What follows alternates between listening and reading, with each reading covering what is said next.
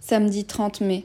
Aujourd'hui, je parle de l'intensité de mes émotions, de ce qui se répercute en moi, qui me déchire plus profondément que certains, de cet ancrage émotionnel qui peut durer tant d'années, cette mémoire incroyable des émotions que je vis et comment je les vis. Intro. Gustave Flaubert disait très justement Je suis doué d'une sensibilité absurde. Ce qui érafle les autres me déchire. C'est exactement ce que je peux ressentir. La moindre petite remarque, un petit peu piquante, la moindre impression d'avoir mal fait à mon sens, d'avoir peut-être blessé quelqu'un. Le fait d'avoir été blessé, tout ça est tellement intense en moi et peut complètement détruire la confiance que j'ai en moi. Il suffit vraiment de pas grand-chose. Hein. Mais je me rends compte que ça peut me foutre en l'air en fait. Même si ça vient de quelqu'un dont je m'en fous, même si ça vient de quelqu'un qui n'est pas important pour moi, qui ne possède pas les mêmes valeurs et dont je n'apprécie pas forcément les valeurs. Et ça peut tout basculer, tout faire basculer. Si je ne suis pas en présence de quelqu'un de bienveillant, si ce n'est pas dit avec amour, avec gentillesse et bienveillance, si ce n'est pas contrebalancé par une remarque positive, une remarque peut complètement me détruire. Après, quand je dis détruire, ça ne veut pas dire que euh, je vais pas me relever, que euh, je vais euh, être en PLS pendant une semaine. Non.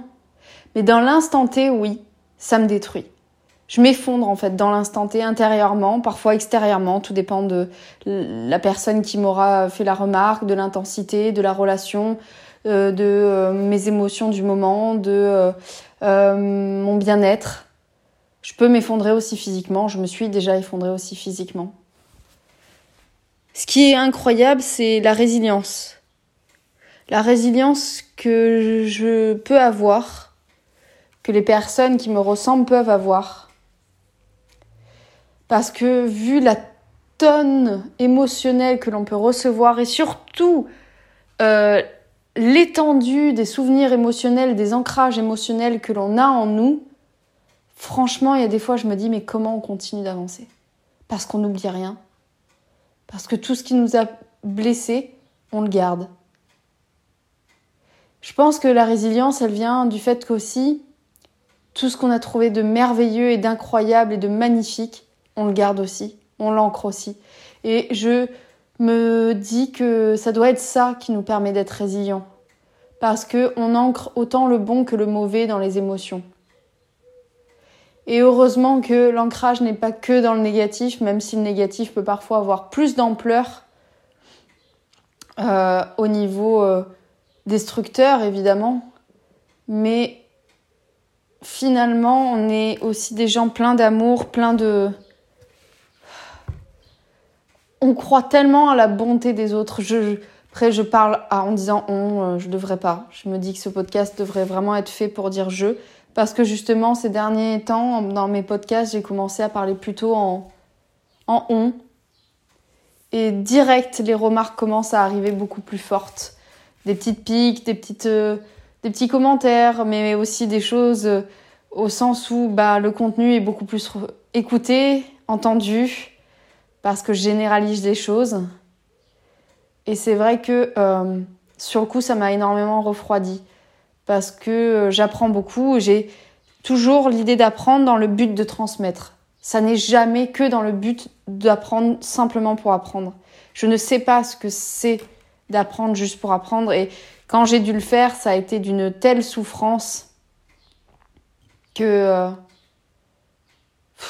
non, pour moi, ça servait à rien si je transmettais pas, si ça pouvait pas être ensuite utile aux autres, ce que j'apprenais, je voyais pas l'intérêt en fait. Je comprenais pas. pour moi, ça n'avait aucun sens. Le sens pour moi de la vie, c'est de d'apprendre, de comprendre et de transmettre ensuite, de partager, de diffuser, de donner. Pas juste de garder en fait. Je comprends pas, j'ai jamais compris cette idée. Juste pour soi, quel est l'intérêt en fait? Et donc, il y a des liens dans ce que je dis. Hein. On dirait pas toujours comme ça, mais je vois bien mes liens, moi, dans ma tête.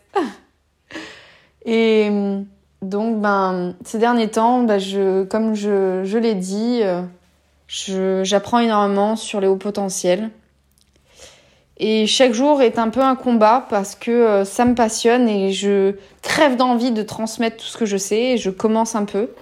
Et puis, euh, il suffit de d'une remarque intérieure envers moi-même. Hein. C'est de moi à moi la plupart du temps. Là, dernièrement, il y en a eu une extérieure qui a ravivé ça.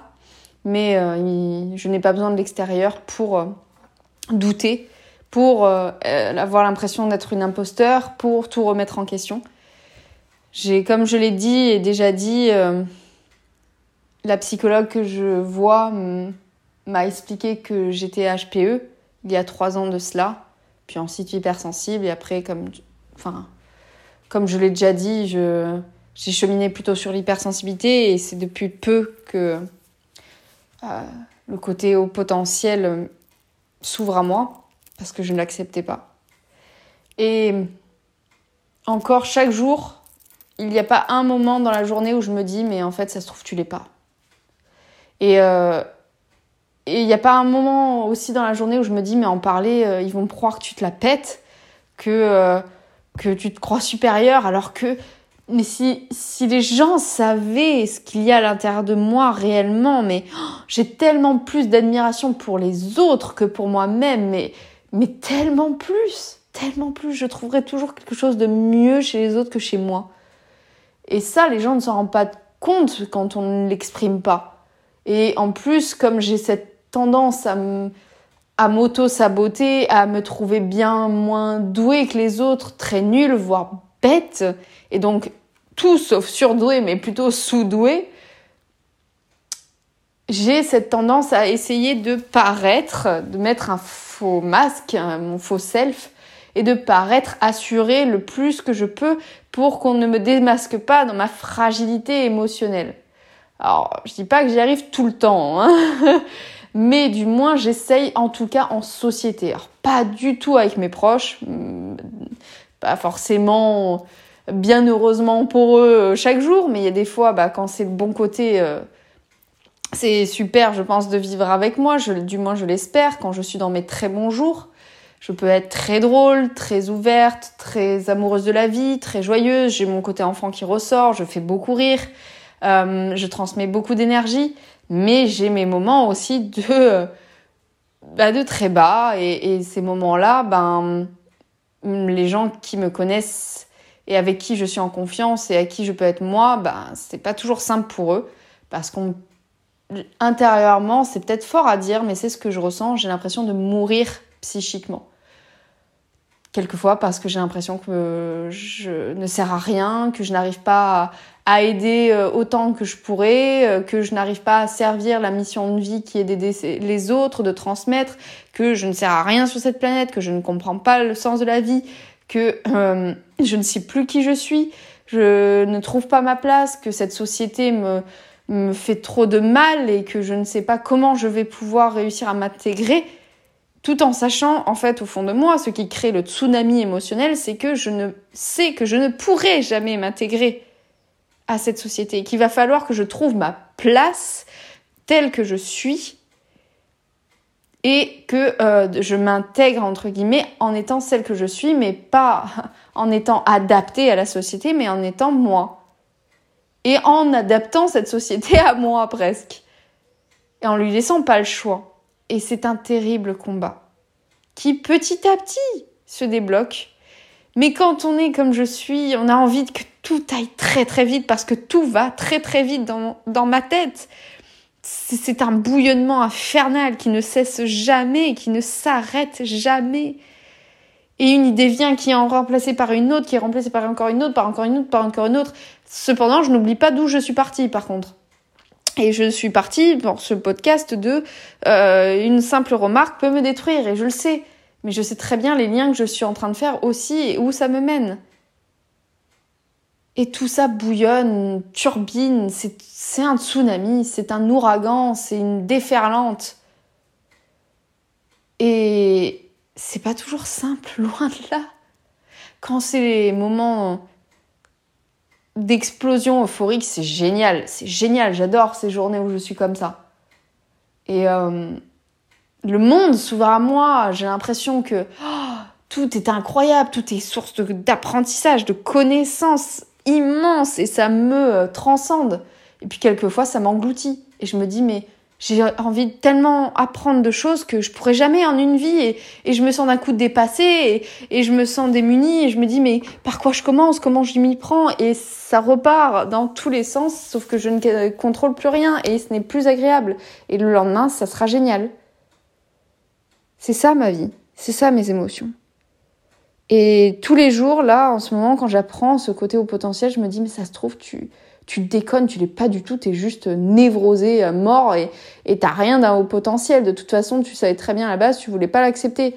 Et puis plus je lis, à chaque fois que je lis une page d'un bouquin sur les surdoués, euh, les hauts potentiels, je me dis oh et ça, ça fait des déclics sans cesse, sans cesse, ça n'arrête pas. Chaque page est un déclic, chaque page est une compréhension de ce que je suis.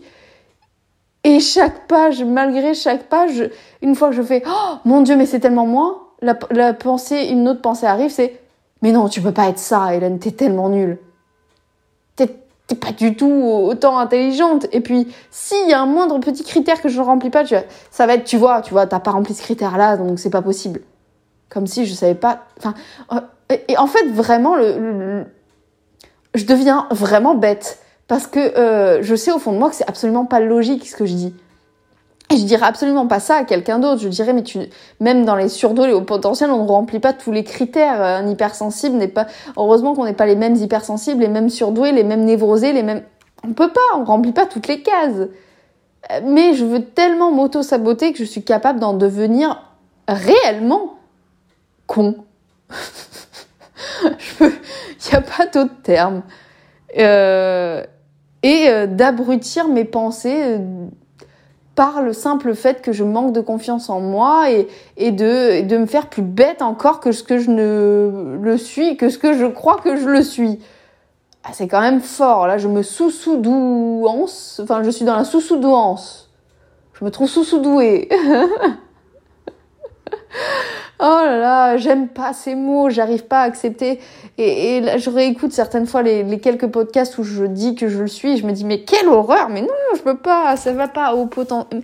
Surdoué, c'est absolument impossible pour moi. Ça, par contre, réellement, je ne peux pas employer ce terme pour moi, je, je peux pas.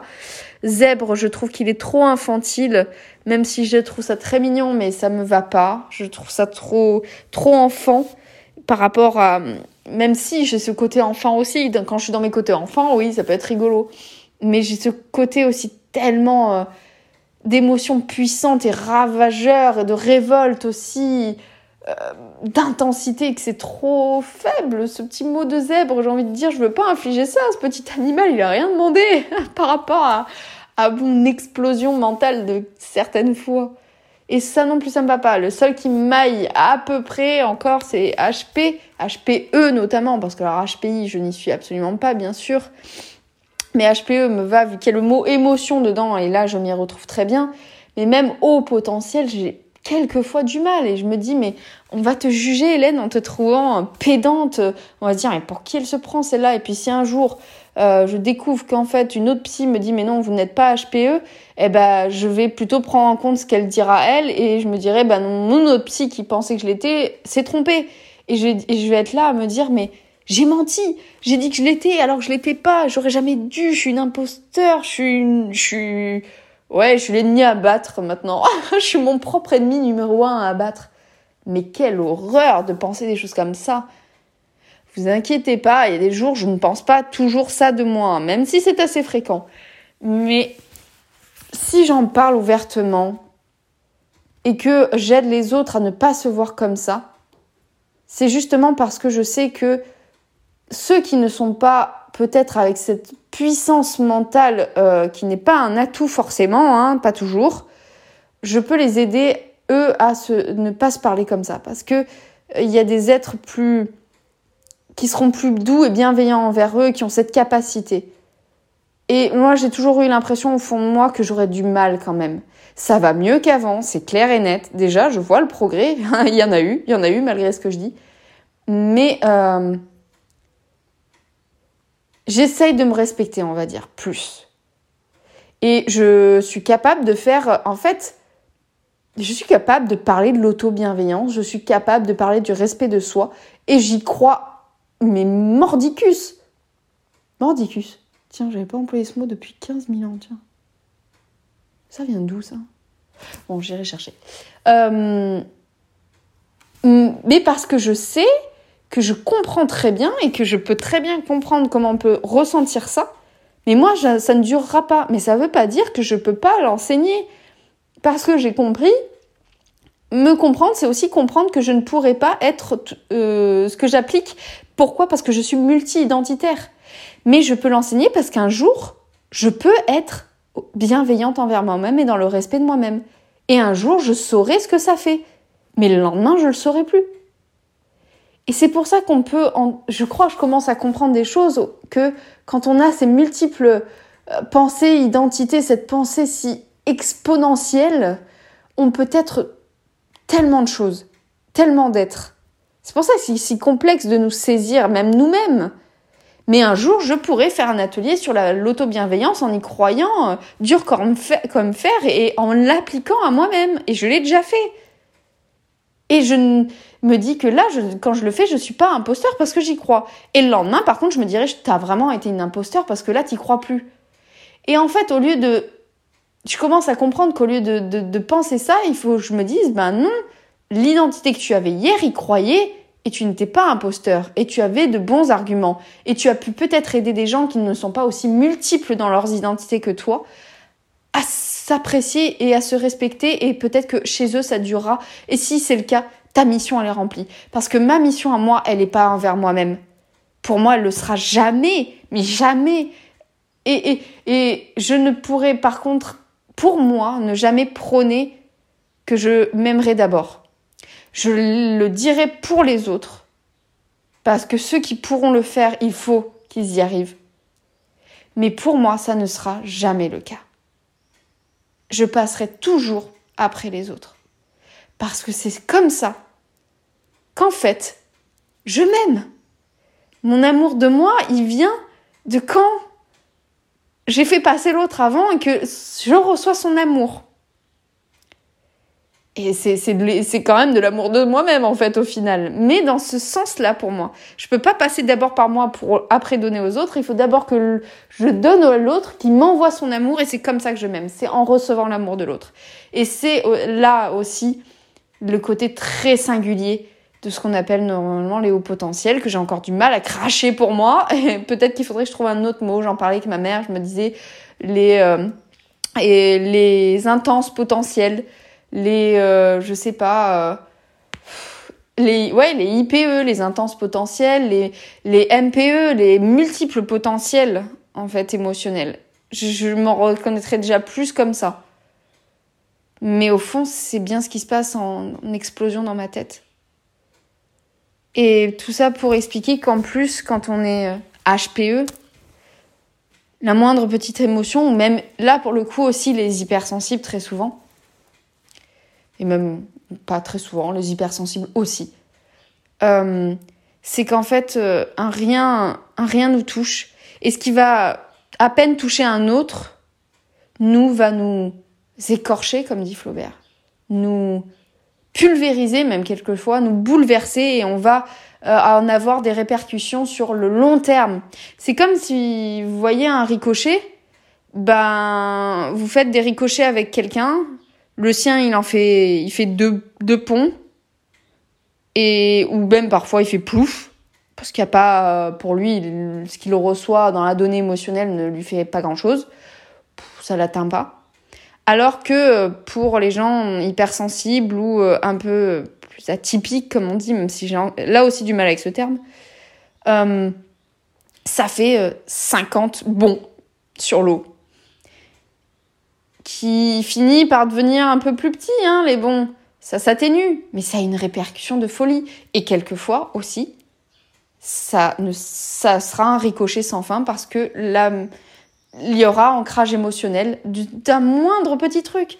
Moi, je me souviens d'un traumatisme de CP où j'ai bloqué sur un mot qui était le mot poussin et j'avais pas eu des instituts très très bienveillantes pendant mes années scolaires. On va dire, j'ai fait de la phobie scolaire, j'ai été traumatisée scolairement par les instituts que j'ai eus.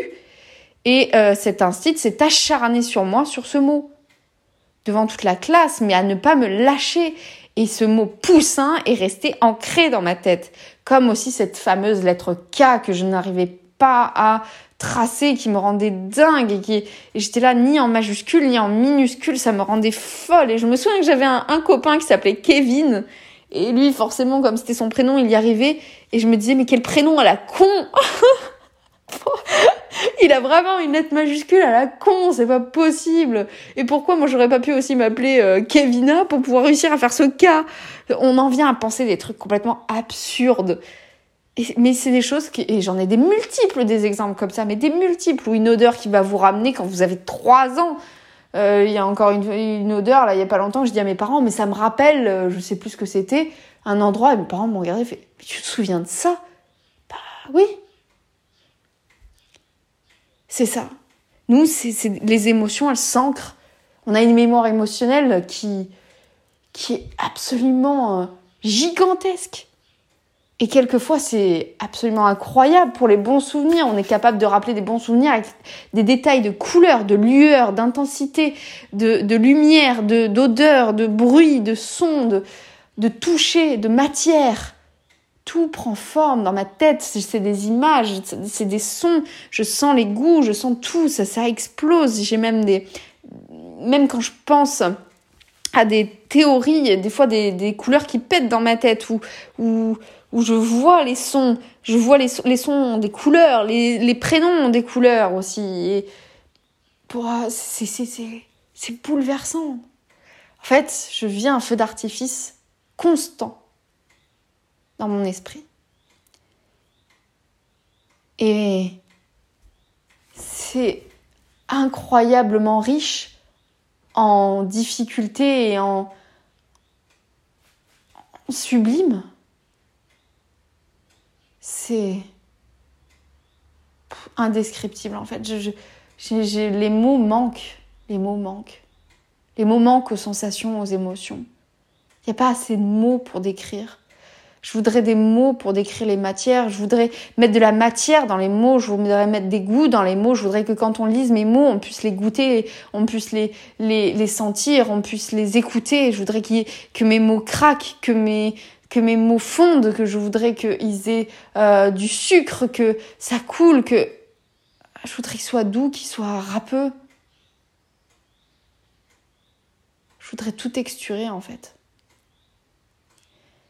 Et tout ça pour dire que quand on est un peu différent, un peu plus émotionnel, ça c'est un euphémisme, un peu plus émotionnel, bah tout peut bouleverser.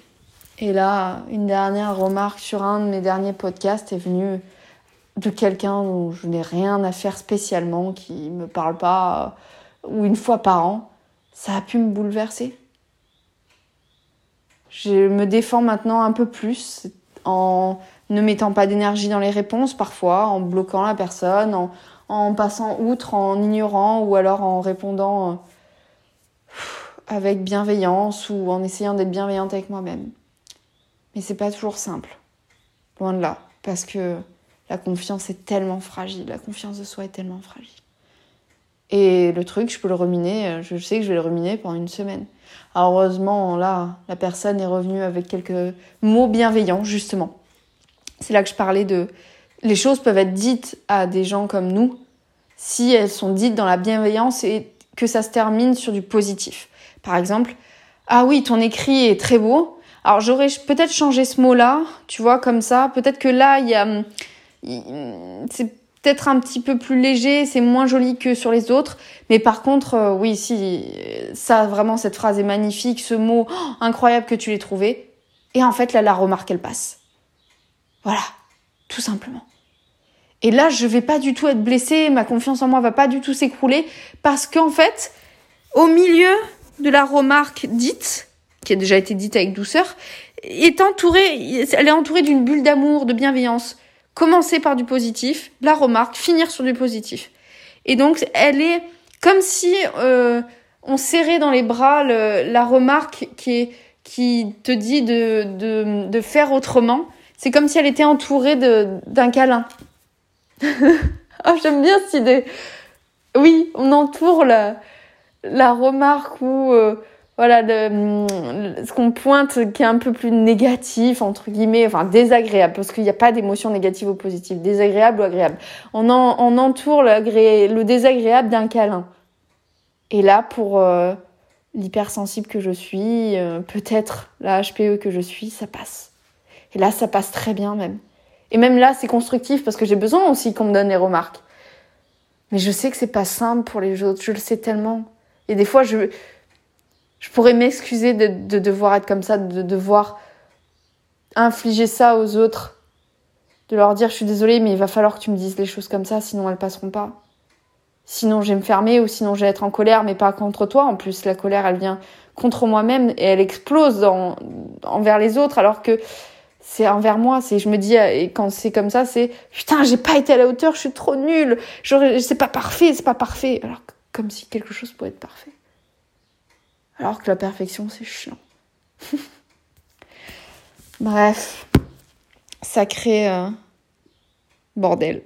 oh putain, ce, podcast Cafarnaum de bord, il ne pouvait pas y avoir mieux. Hein. J'avais pensé à journal de bordel, mais Cafarnaum de bord ou Cafarnaum de bordel, c'est pas mal aussi. Hein. Franchement, ça décrit bien ma, ma tronche, ce qui se passe dans ma tête. Mais c'était intéressant, ça m'a fait du bien de vider ça et, et ce, que, ce qui en émerge vraiment, c'est les multiples identités où l'on peut ne pas être imposteur en fait dans, dans un moment T car on y croit vraiment et après une autre identité vient et on n'y croit plus à celle de la veille et on croit à une autre et on peut changer. C'est pour ça que c'est si riche notre univers aussi. C'est ce qui fait notre créativité aussi. L'atout majeur de ça, c'est la créativité, la richesse qu'on exploite, c'est l'imaginaire, l'invention. On est innovant aussi, on est des personnes innovantes. Et ça, ça c'est incroyable et ça j'adore. Être créatif, ça j'adore. Vraiment. Et quand je suis pas dans la créativité, je crève en fait. Sans créativité, je crève. C'est la créa, euh, créativité.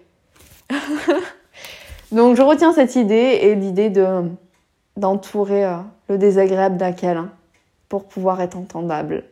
Ça se dit ça, entendable? Entendu. Bref.